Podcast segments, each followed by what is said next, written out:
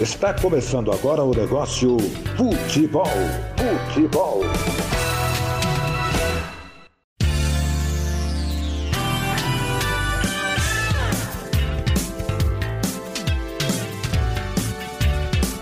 Torcedor. Olá, torcedora. Eu sou o Felipe da Fonte e está começando agora o Negócio Futebol, o podcast que vai te falar tudo sobre o setor financeiro dos clubes brasileiros. No episódio de hoje, vamos falar sobre o fair play financeiro no futebol. Este assunto ficou famoso nos últimos anos e movimenta o mercado da bola sempre que abre as janelas de transferências. Assim como qualquer empresa, os clubes de futebol também têm despesas, e as equipes precisam equilibrar os gastos. As contratações e transferências de jogadores e os pagamentos de salários precisam caber no orçamento que eles recebem pela transmissão de televisão, pelos ingressos para as partidas e pelas ações dos departamentos comerciais que vendem itens como camisetas, casacos, bermudas e outros produtos oficiais do clube, que envolve toda a parte do marketing. Essa regra e movimentação é chamada de fair play. É válido lembrar que essa regra é usada apenas por times europeus, ou seja, ainda não vale aqui no Brasil. A União das Associações Europeias de Futebol, mais conhecida como UEFA, colocou como regra o valor máximo que os times podem desembolsar de até 30% a mais do que ganham,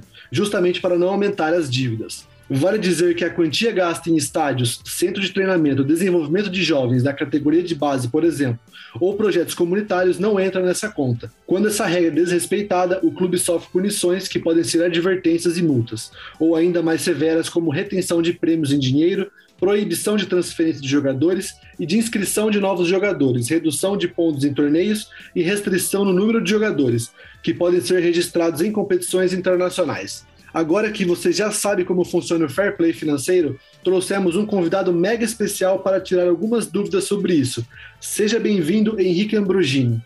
Bom dia, pessoal. Tudo bem? Meu nome é Henrique Ambrogini. Eu sou hoje o chefe de gestão e administração aqui do Real Valladolid, aqui na, na Espanha.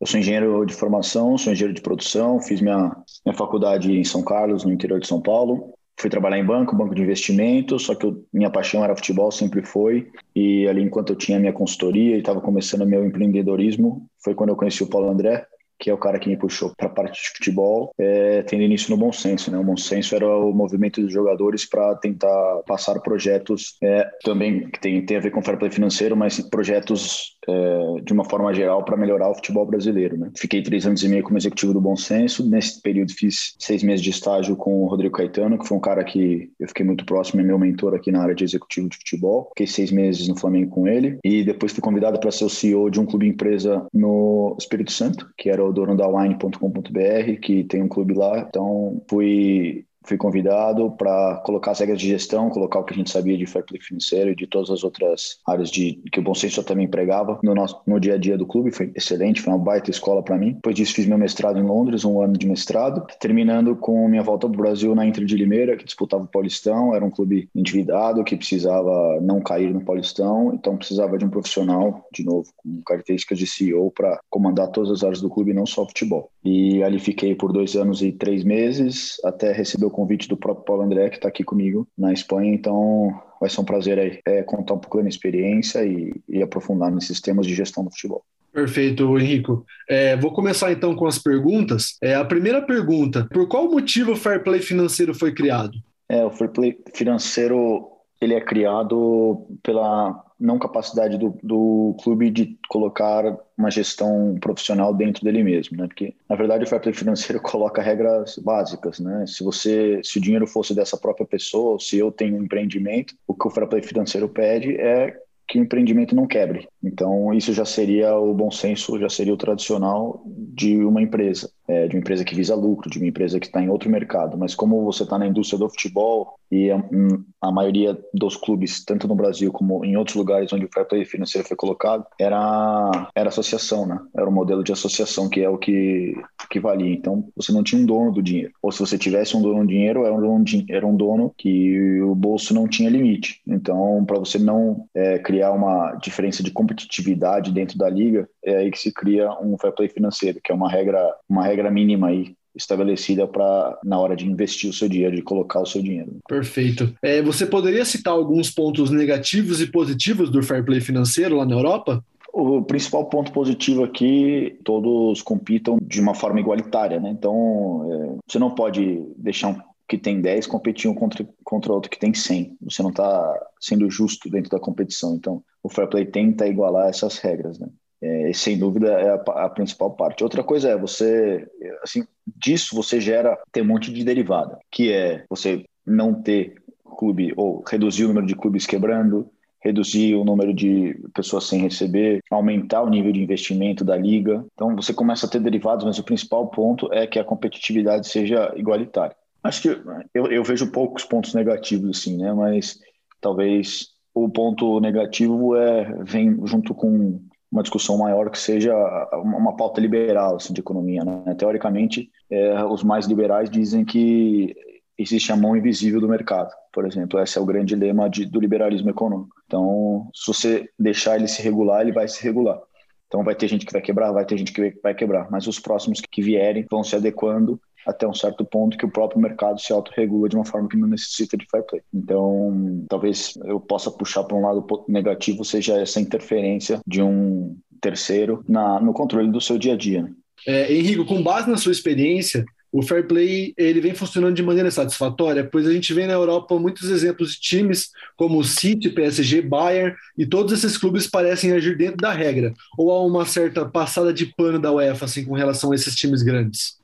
É, é uma boa pergunta, porque eu também não tenho informações confidenciais, eu não tenho, mas o que, gente, o que parece ser é que você consegue pesar mais a mão dependendo do tamanho do, do clube, né? E você, como você tem outras alçadas também para ir brigar, pode ser que a UEFA coloque uma punição. Aí você vai numa corte superior brigar por tirar essa punição porque você não fez nada de errado.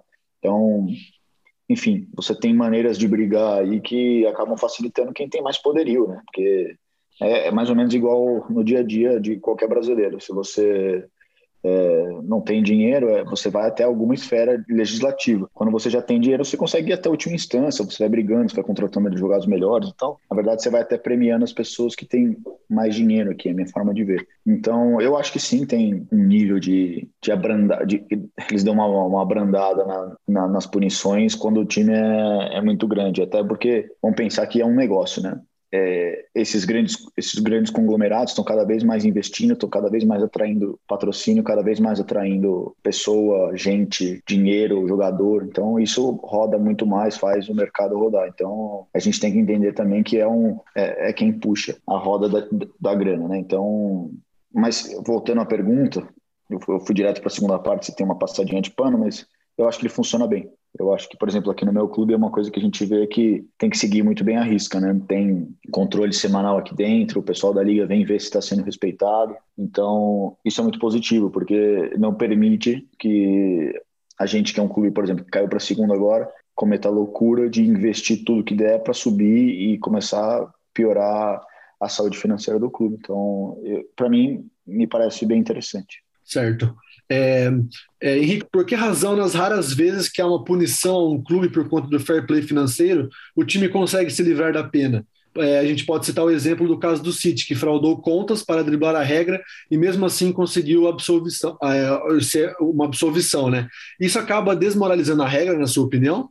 É, eu não sei se é 100% já garantido que teve fraude, mas eu acho que sim, eles têm um poderio muito grande e há uma um olhar assim, pode ser que o cara tape um pouco os olhos nos, no nível de investimento que eles fazem, porque pelo mesmo motivo que eu estava falando agora, o nível de investimento deles é muito grande. Então, eles fazem bem, tanto para a UEFA quanto para a Premier League, para todos. Então, é, eu acho que pode existir sim uma é, esse olhar um pouco mais mais brando para esses clubes. Mas eu não acho que eu não acho que tire não a credibilidade da liga, nem da da regra, sabe? Porque todos os outros times assim até quando acontece um caso desse, tem que se justificar bastante ou a, a empresa tem que se mexer para provar que não fez. E se é condenado em um momento, ele vai para outra instância, então gera bastante trabalho. Acho que os outros clubes não querem passar por isso, então eles seguem de fato, arrisca o, o fair play.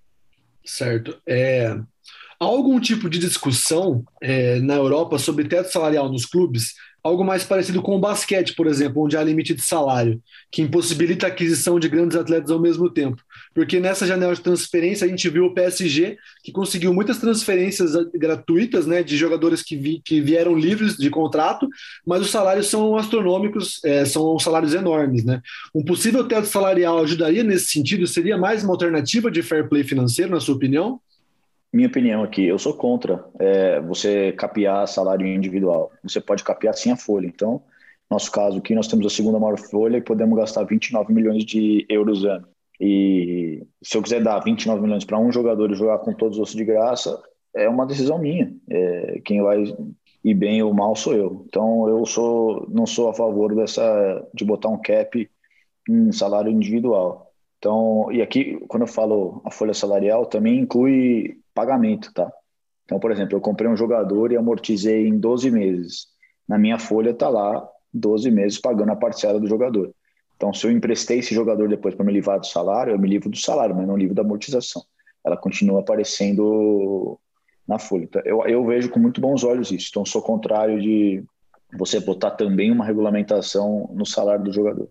É, nas, agora, partindo um pouco para a questão que muito se comenta na mídia, né, e jornalistas e torcedores, de uma implementação do fair play financeiro aqui no Brasil. Na sua opinião, você acha que é necessária essa implementação no futebol brasileiro do fair play financeiro no futuro? 100%. A gente tem um problema, que os clubes brasileiros têm uma dificuldade de fazer as coisas em equipe, né, em, em grupo. Então, o fair play funciona quando você tem uma liga porque é quem tem autorização de gerir como coletivo um grupo de um grupo individual, né? um grupo de indivíduos. Então, a gente tem esse problema, mas eu acho que é a solução. A gente para com disparidade, a, a gente para, a gente vai ter mais, a gente vai atrair mais também capital, porque hoje você está competindo de uma forma desigual, então isso também afugenta um pouco o investidor. Eu acredito sim que seria uma, uma boa ideia.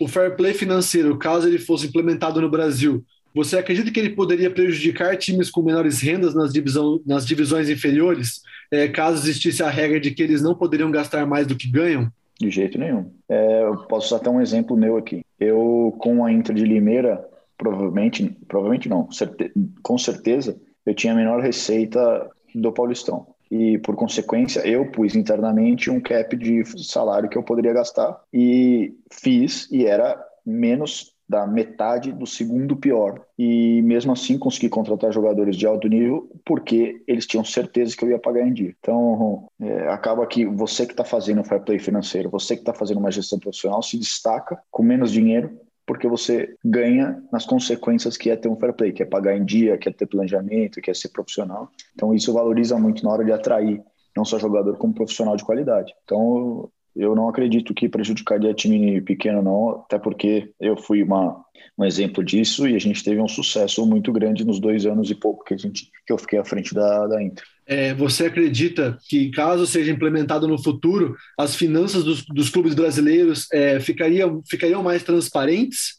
É, com a implementação do fair play financeiro aqui no futebol? Sem dúvida. Hoje está um pouco mais transparente, né, com a publicação de balanço. Só que uma coisa é, é o balanço contábil, outra coisa é fluxo de caixa, é, então isso tem que fazer bastante distinção aqui. Então, eu acho sim que o fair play financeiro ajuda a dar mais transparência, mais para esse lado de como que está a folha salarial, como que está o fluxo de caixa do clube. E também eu sou a favor desse controle.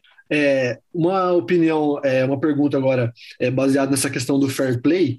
É, você poderia falar um pouquinho mais detalhadamente, assim, é, de acordo com o seu conhecimento, experiência, a situação que o Barcelona está passando, porque de um dos times mais ricos assim do mundo está com enormes prejuízos, né? Mais de 3 bilhões de dívidas. É, você poderia detalhar o que, que levou o, o Barcelona a, a, chegar nesse nível e também tipo como que ele, o fair play pode, funcionar nesse caso do Barcelona? Quais os prejuízos que pode causar para o Barcelona? Certo. Então, como o fair play aqui é feito, a folha salarial é feita em cima do tempo de contrato, quando você sobe algum jogador ou você fala, vou gastar X com esse jogador, ele coloca, faz a divisão pelo tempo de contrato do jogador. Então, se eu vou pagar 20 milhões por 5 anos, vou pagar 4 por ano. Então, isso já vai automaticamente na folha dele. Quando você vai fazer, você está capeando a folha total, né? Então, você já tem ali 4 milhões, é obrigatório, você não tem como mexer os 4, 5 anos. Só consegue mexer se você chegar no terceiro ano, quiser renovar por novo valor, aí você consegue pegar esse 4 que era, ah, vou dar mais 15. Então, você consegue mudar por próximos três anos. Aí você muda para três em cinco anos. Então, você vai. A única forma de reduzir. O que aconteceu com o Messi foi: você aumentou a dívida do clube e você aumentou a dívida do clube se baseando em fazer um time mais forte. Para fazer um time mais forte, dar mais retorno no campo, certo? Para aí você ia ganhar mais patrocinador, você tinha bônus na cláusula de contrato, você tinha mais televisão, você tinha mais é, é, torcida e o retorno esportivo não veio. Então você acabou fazendo bastante dívida sem ter um aumento muito grande de ingresso, de entrada, e isso no fair financeiro começou a te reduzir o quanto você era permitido colocar de folha salarial, porque a folha salarial é um percentual da sua entrada, da sua receita. E aí o Messi começou a chegar no final de contrato, não tinha o que fazer, a não ser renovar com ele com bastante tempo por um salário menor. E a liga também, ela se protege, aqui na Espanha tem uma, uma proteção que é você não pode pegar um jogador com muito tempo de clube que sempre ganhou 100, 100, 100, e aí para tentar a, a, a acertar com esse jogador e falar, ó, eu não consigo porque o Flip não me, não me deixa. Posso falar que você vai ganhar um e eu te pago por fora 90?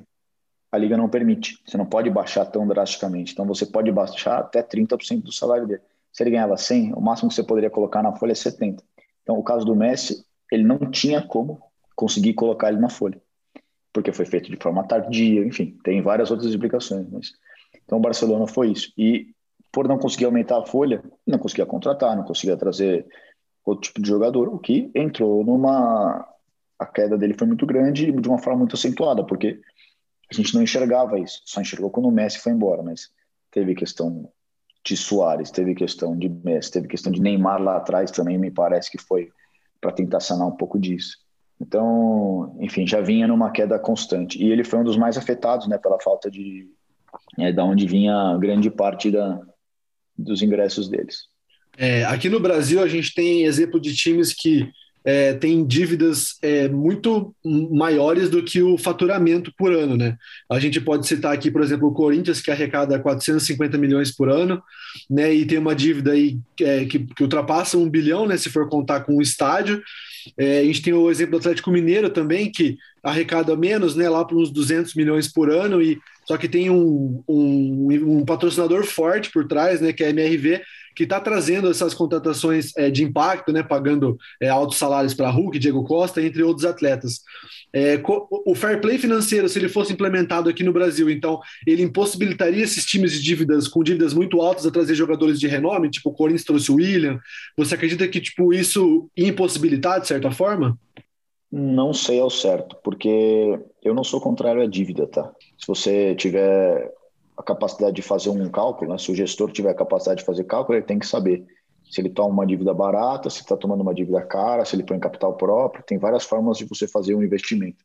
Então, eu não sou contrário à dívida, desde que você consiga trazer uma dívida barata. No caso do Corinthians, o um investimento grande foi no estádio, que é um investimento em infraestrutura. Então, teoricamente, seria um investimento bom. Aí a gente pode conversar se foi besteira, foi bom, foi muita coisa, tá superestimado, enfim, pode entrar em outras coisas, mas eu não sou contrário à dívida não. Então, talvez com a projeção de receita que tem, como Atlético Mineiro tinha outras previsões de receita e entrando como se fosse um clube empresa com o aporte do seu investidor, não não impediria não de trazer essas essas essas peças, mas o que teria que garantir é que seria capaz de pagá-las, que é aí onde eu não sei. Eu não sei se William, Diego Costa, todos estão sendo pagos carteira, se estão sendo pagos os impostos da carteira, se vai receber décimo terceiro, se vai receber, enfim. Aí, então, com certeza eles têm capacidade de trazer, agora não, tem, não sei se eles têm capacidade de manter. Então, mais ou menos o Diego, o Diego, oh, desculpa, o Dani Alves no, no São Paulo também, né?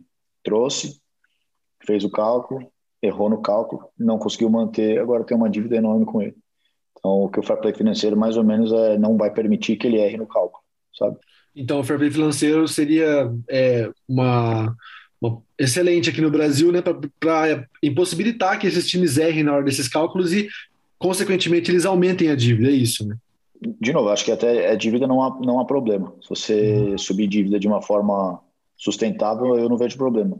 Sim. Mas ele não ia permitir, por exemplo, que você saísse, deixasse o Daniel sair devendo 18 milhões para ele.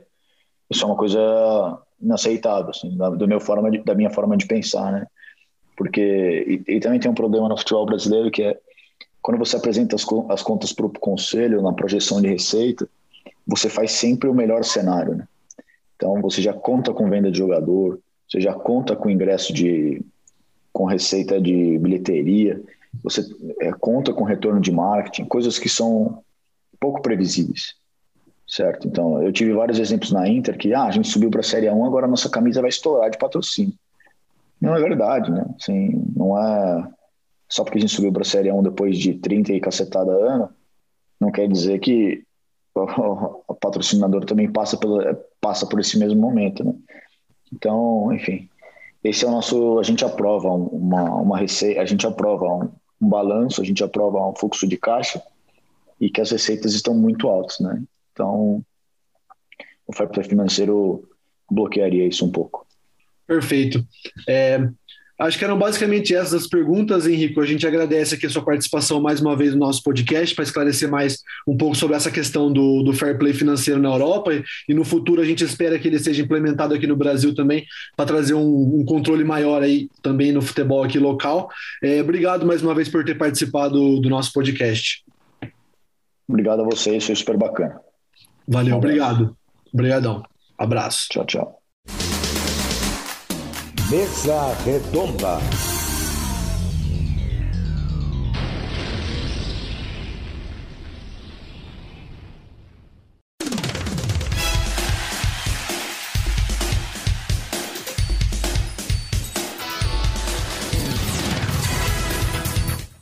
E começa o segundo quadro do nosso programa, O Negócio Futebol. Mais uma vez estou aqui muito bem acompanhado na bancada Luana Perdoncini. Estamos de volta, olha só. Eu sei que vocês estavam com saudade de ouvir mais coisa da gente. Tamo aí de volta. Matheus Koga. Salve, pessoal. Abordar um tema muito importante agora, hein? Marco Costa. Voltamos. Fala, galera. É isso aí. E agora, para infelicidade de muitos, esse é o nosso último episódio da ah. primeira temporada. Que merda, hein?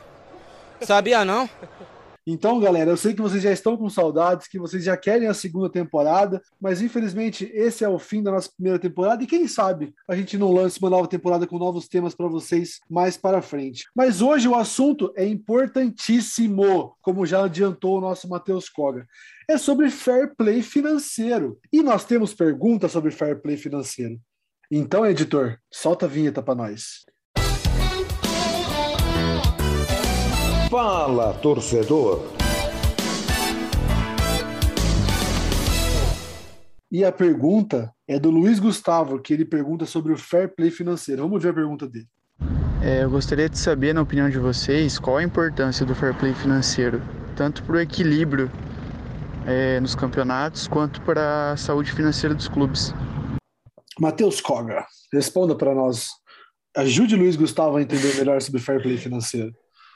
Então, explicando, a gente já teve uma aula aí com o nosso convidado, né? Mas explicando aí do nosso jeitinho, o fair play financeiro ele serve nada mais nada menos para melhorar a saúde financeira dos clubes, para garantir que eles paguem as contas deles e para garantir também que eles não gastem a mais do que eles recebem.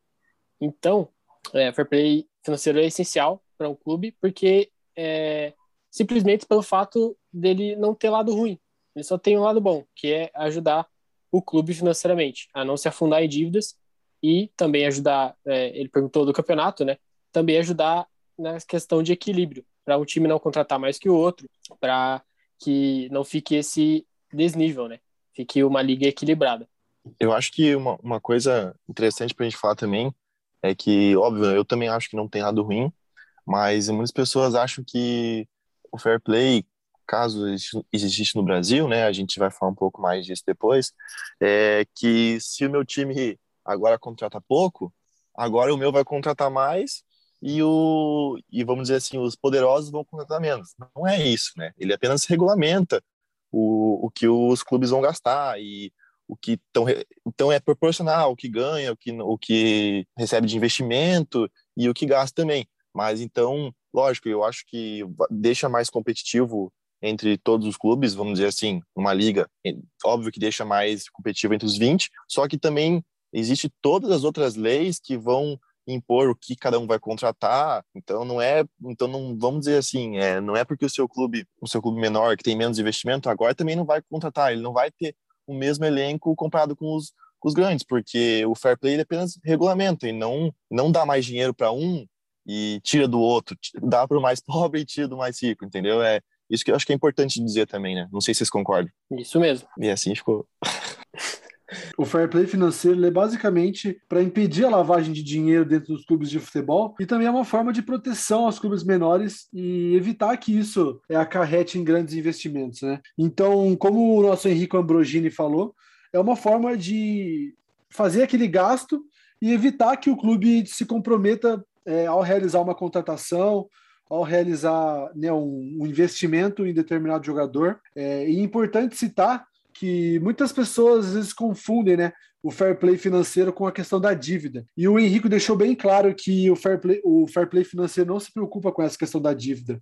Tanto que nosso entrevistado falou também no, na entrevista, é, nesse antes né, da gente entrar aqui na mesa redonda, ele chegou a comentar que a dívida, se ela for produtiva como investimento em infraestrutura, ela é uma coisa boa, entendeu? Então ela não é uma coisa preocupante, porque quando a gente fala em fair play financeiro, todo mundo fala, ah, né? Os clubes não vão poder tipo gastar. Não, eles têm um tal tal dinheiro e eles podem investir esse dinheiro. Eles não podem extrapolar o orçamento, né, comparado com aquilo que eles arrecadam e com o que eles vão gastar. Então é basicamente nessa linha que funciona o fair play financeiro para o nosso ouvinte entender. Inclusive, é válido ressaltar que nesse momento está rolando uma certa polêmica com relação ao fair play financeiro, porque um executivo da La Liga está acusando o PSG de burlar esse fair, esse fair play financeiro, justamente pelas contratações que estão rolando dentro do time. Que, já vou puxar esse gancho, é uma pergunta que a gente teve frequentemente no nosso Instagram. Para você que não segue a gente lá no Instagram, arroba o negócio futebol, a gente está sempre postando lá para vocês fazerem perguntas sobre o tema do nosso episódio. E a maior pergunta que foi recebida por mais gente foi é, se o Fair Play tem relação com toda essa contratação que o PSG tem feito. A vinda do Messi, é, essa renovação do Mbappé e tudo mais. Então, tá rolando um pouco dessa polêmica. Como eu disse, o presidente da La Liga acabou afirmando nas, nas mídias que o PSG tá trapaceando, inclusive deu uma afrontada ali, falou se o presidente do PSG quisesse conversar com ele para mostrar os números e dizer que, olha, não estamos trapaceando. Então, é, tá rolando também essa discussão de até que ponto o fair play financeiro funciona, se não ocorre essa passada de pano, que foi algo que a gente perguntou para o nosso convidado também anteriormente. E ainda em cima desse gancho né, que você comentou, Luana, sobre o Paris Saint-Germain, é, tema muito abordado pelos nossos seguidores lá no Instagram.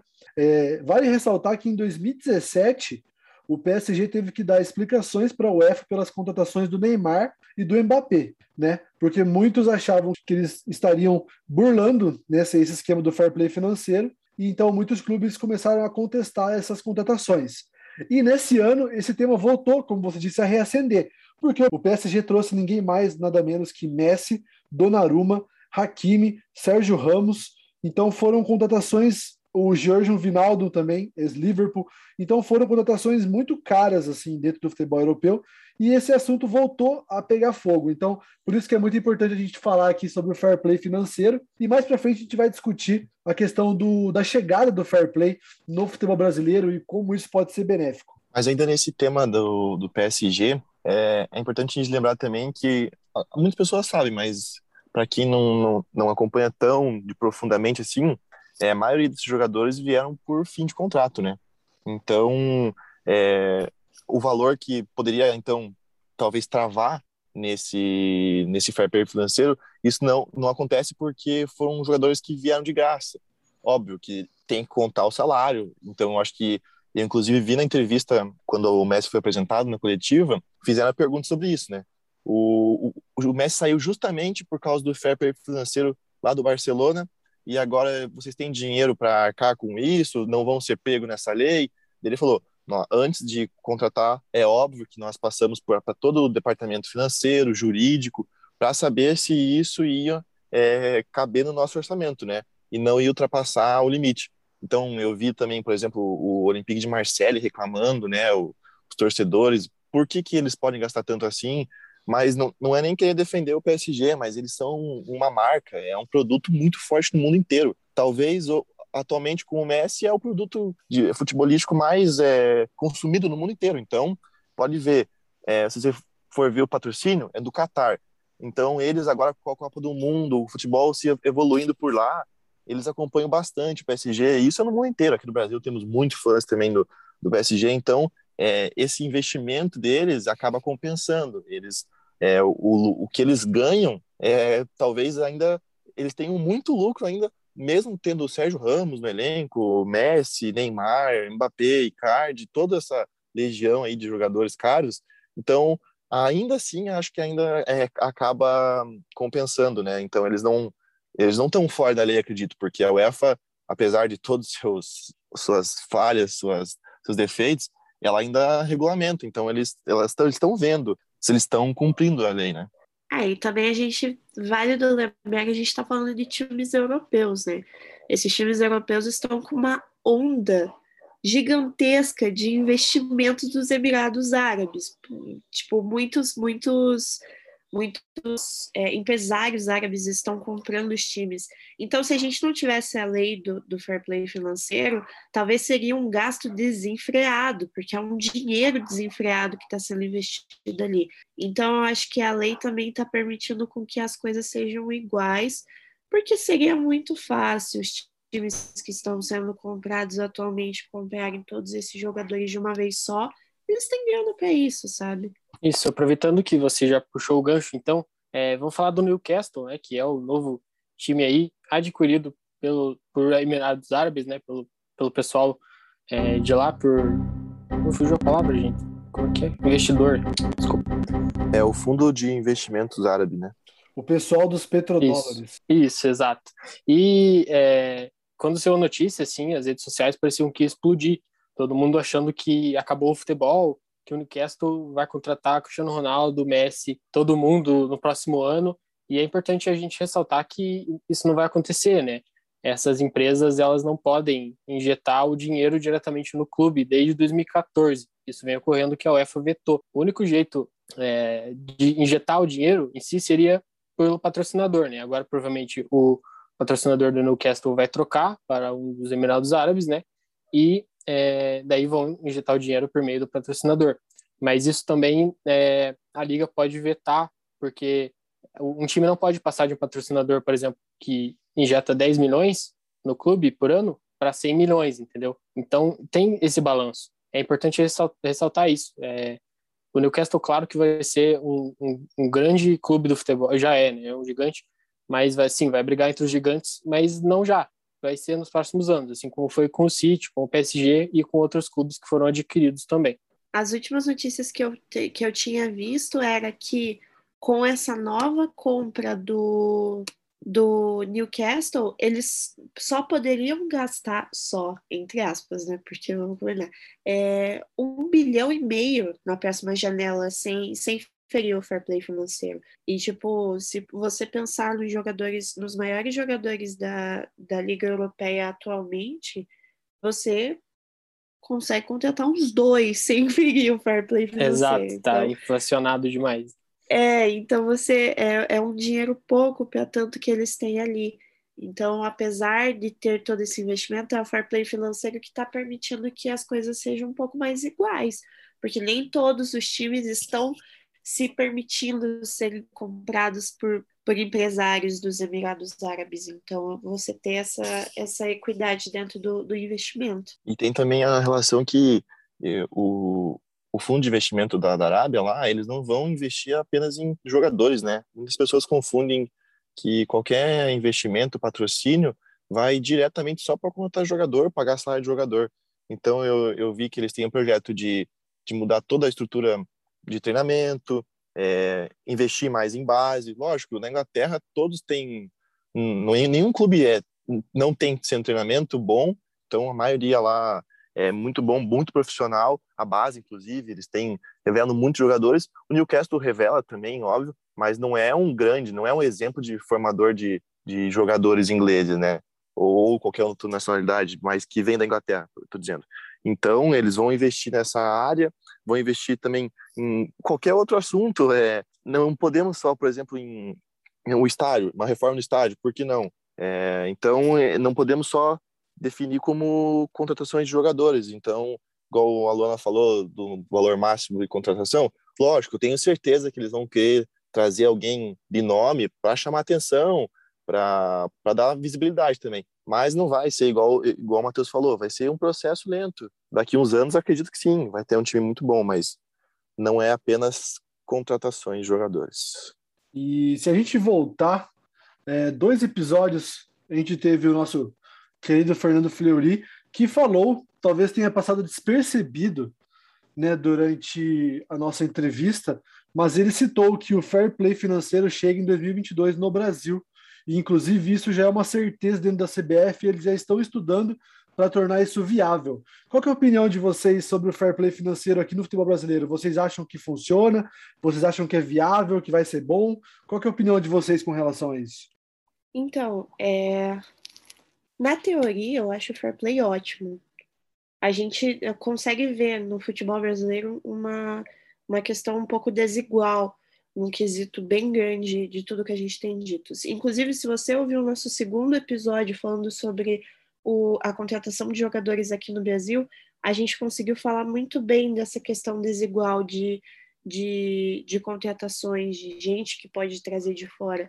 Aqui no Brasil, nem todo clube tem condições de pegar alguém que está lá de fora para trazer aqui. E a gente vê que os jogadores priorizam times maiores aqui no Brasil, é, falando num contexto atual, um jogador vai preferir mil vezes entrar num Flamengo, entrar no Atlético Mineiro, do que entrar no Grêmio atualmente, ou entrar num time da Série B, como o Brasil de Pelotas ou Curitiba. Então, assim, é, a gente vê essa questão desigual aqui no Brasil e eu acho que a teoria do fair play financeiro não é ruim trazer essa igualdade entre os times e trazer uma transparência muito maior para facilitar. Só que a questão é a prática, a gente está falando do Brasil. O nosso contexto de justiça brasileira não está muito bem é, visto nunca foi muito bem visto. A gente sabe que a gente vive num país em que é governado por empresários e para empresários. E a gente não sabe se é possível. No episódio anterior em que a gente estava falando sobre as leis, a lei como empresa, eu falei aqui que os clubes estavam querendo as vantagens de uma lei, mas não queriam pagar os devidos impostos que eram necessários, eles só queriam a coisa boa daquilo. Fair play financeiro pode acontecer. Então, é, ao mesmo tempo que eu acho bom, eu sinto um pouco de medo num contexto de justiça brasileira que a gente tem atualmente. É, a gente tem que pensar também na questão do mercado interno do Brasil e mercado externo. Por exemplo, clubes grandes conseguem é, vender jogadores para a Europa. Então, e, e, o euro tá o quê? 5, 6 reais. E eles podem gastar esse dinheiro no euro, converter em real para gastar aqui no mercado interno. E isso pode contratar muitos jogadores. E como vão ficar os clubes menores, que não conseguem essas vendas para a Europa? É uma coisa para se pensar também.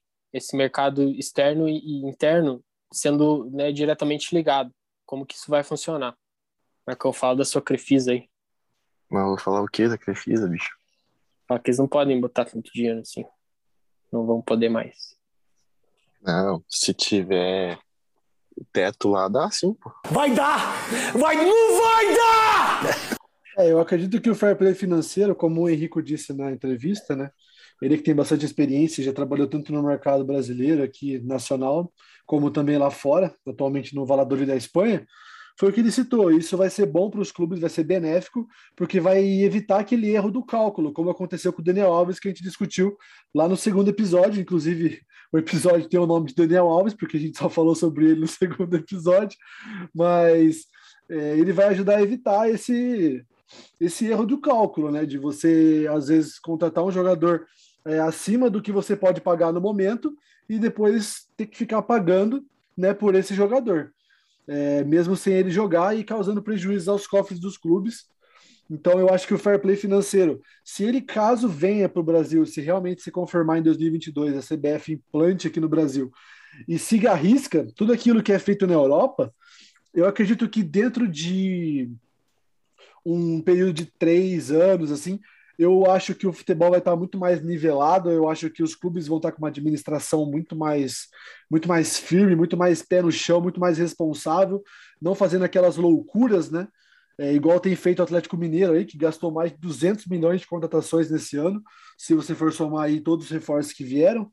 Então, com o fair play financeiro, isso vai ser meio inviável para um time como o Atlético, que tem, por exemplo, 1,2 bilhão de dívida, mais o estádio está sendo construído, e mesmo assim, eles estão investindo muito em contratação de jogadores, pagando aí mais de 40 milhões para o Nacho, pagando é, mais de 20 milhões, 30 milhões quase no Arana. Então, eu acredito que o fair play financeiro ele tem o intuito de vir para ajudar os clubes é, nesse cálculo e evitar que os clubes vão à falência, né? Então eu acho que o fair play financeiro no Brasil ele tem, ele tem tudo para ser muito bem explorado e eu acho que se vier mesmo vai dar muito certo. Olha, eu posso estar tá mordendo muito a minha língua nesse exato momento, mas eu acho que quando essa discussão é, for mais forte, claro que essa discussão já vem ocorrendo aqui no Brasil, mas quando ela for definitiva, de tipo, agora vai mesmo, eu acredito que os times grandes vão se mostrar contra essa, essa medida. Eu, eu posso estar mordendo, posso me, me, me surpreender futuramente, mas eu tenho quase certeza que times como Flamengo, Atlético Mineiro, é, próprio Corinthians e Palmeiras, que estão aí investindo cada vez mais em jogadores, eles podem acabar se mostrando contra e fazer campanha contra essa, essa lei, porque não vai ser vantajoso para eles. Eles vão perder grande parte da grana que eles estão investindo. Só que também tem que pensar que ajuda um pouco nessa questão de mais gastos do que ganhos, que tem, vem acontecendo há muito tempo dentro do futebol nacional.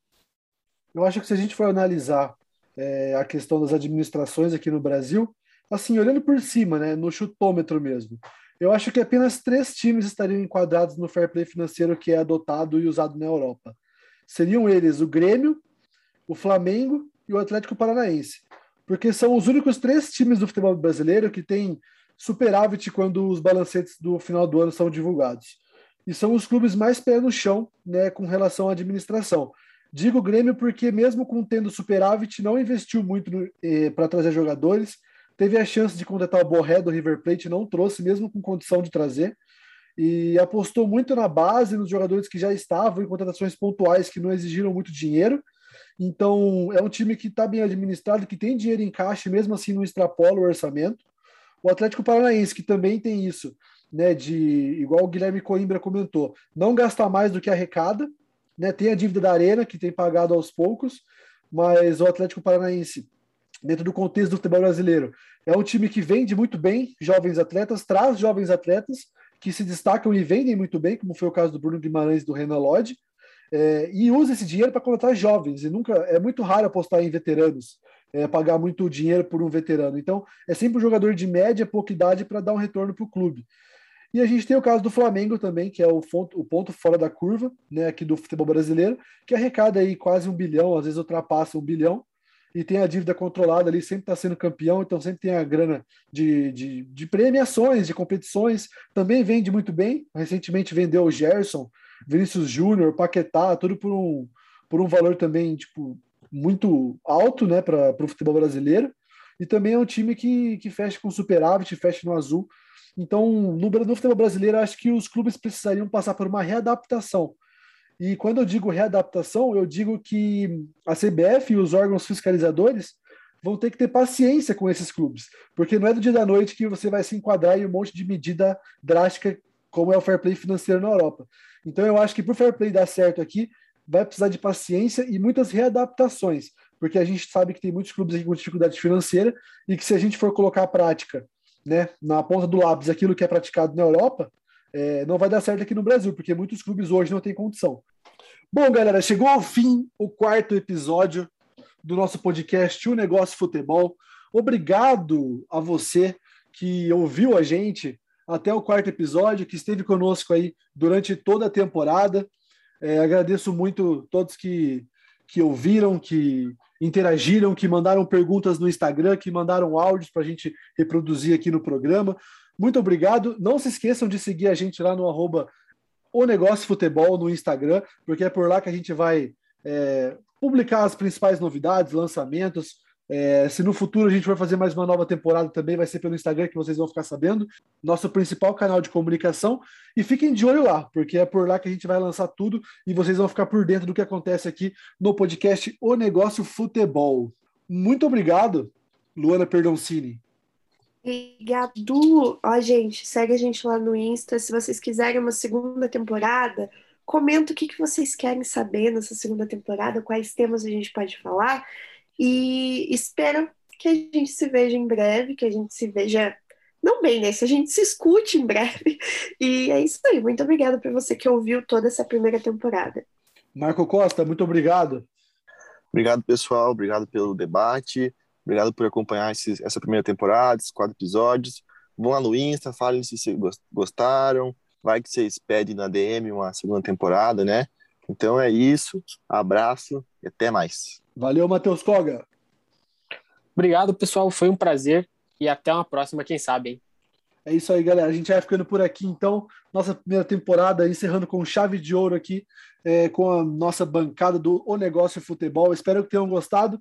E como disse a Lona Perdoncini, e como disse os participantes, os comentaristas aqui da nossa mesa redonda, mandem no Instagram se vocês querem uma segunda temporada, quais temas vocês querem, quais entrevistados vocês gostariam de ouvir conversando com a gente. Mandem tudo por lá e a gente vai se falando. Muito obrigado a todos e até a próxima. E termina agora o negócio futebol. Futebol.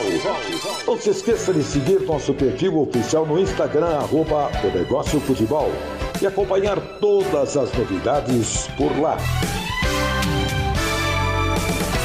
Futebol.